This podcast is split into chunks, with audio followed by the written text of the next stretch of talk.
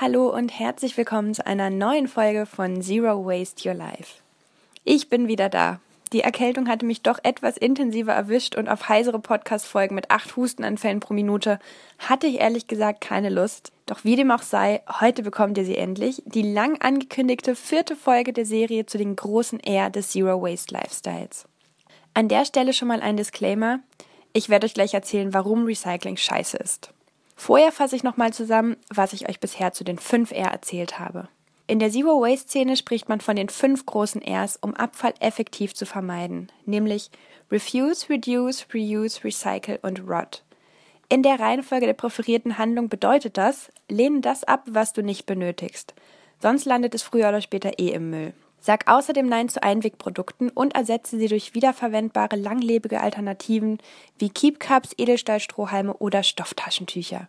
Reduziere außerdem deinen Konsum, vor allem von Produkten, die nicht organischen Abfall produzieren, wie beispielsweise industriell hergestellte Lebensmittel oder Neuwaren.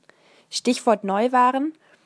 Verwende das, was du bereits besitzt, möglichst lang, um die dafür aufgewandten Ressourcen effektiv zu nutzen und kaufe, wenn möglich, lieber Secondhand als Neuwaren.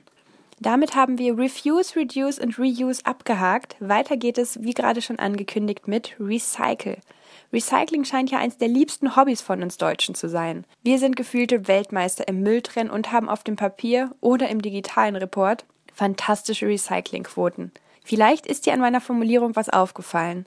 In der Theorie klingt das Konzept von Recycling super. Du kaufst etwas und die Teile, meist die Verpackung, die du nicht mehr brauchst, werden wiederverwertet und zu etwas Neuem ohne Wert, Energie oder Ressourcenverlust. In einer zirkulären Ökonomie und Wertschöpfungskette wäre das der Fall. Das Ganze nennt man dann Cradle to Cradle und ist aktuell leider noch nicht die Massenlösung. Zu dem Thema werde ich bei Zeiten auch mal eine weitere Podcast-Folge machen. Die aktuelle Realität sieht anders aus. Aktuell befinden wir uns in einer linearen Ökonomie.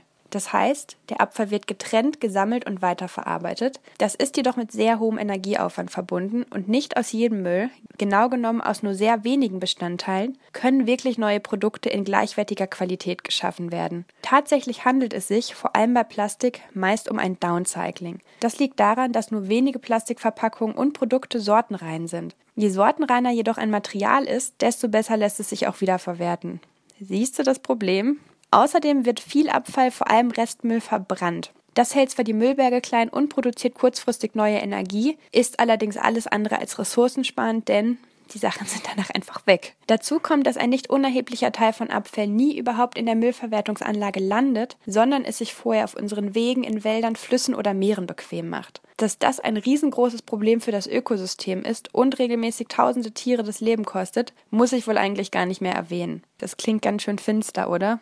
Die gute Nachricht ist, wir können etwas daran ändern. Recycling ist nämlich immer nur die letzte Lösung. Vorher haben wir als Konsumenten die Möglichkeit, Produkte, die später aufwendig recycelt werden müssen, gar nicht erst anzunehmen oder zu kaufen. Es gibt für fast alles, was man im Alltag so braucht oder auch nicht braucht, aber trotzdem gerne hätte, Alternativen. Sie sind da draußen und wir müssen sie nur nutzen. Lass mich gerne wissen, für welche Produkte du nach Alternativen suchst. Mein Repertoire an nachhaltig produzierenden Unternehmen und Do-it-yourself-Anleitungen ist mittlerweile groß genug, dass ich es gerne mit dir und der Welt teile.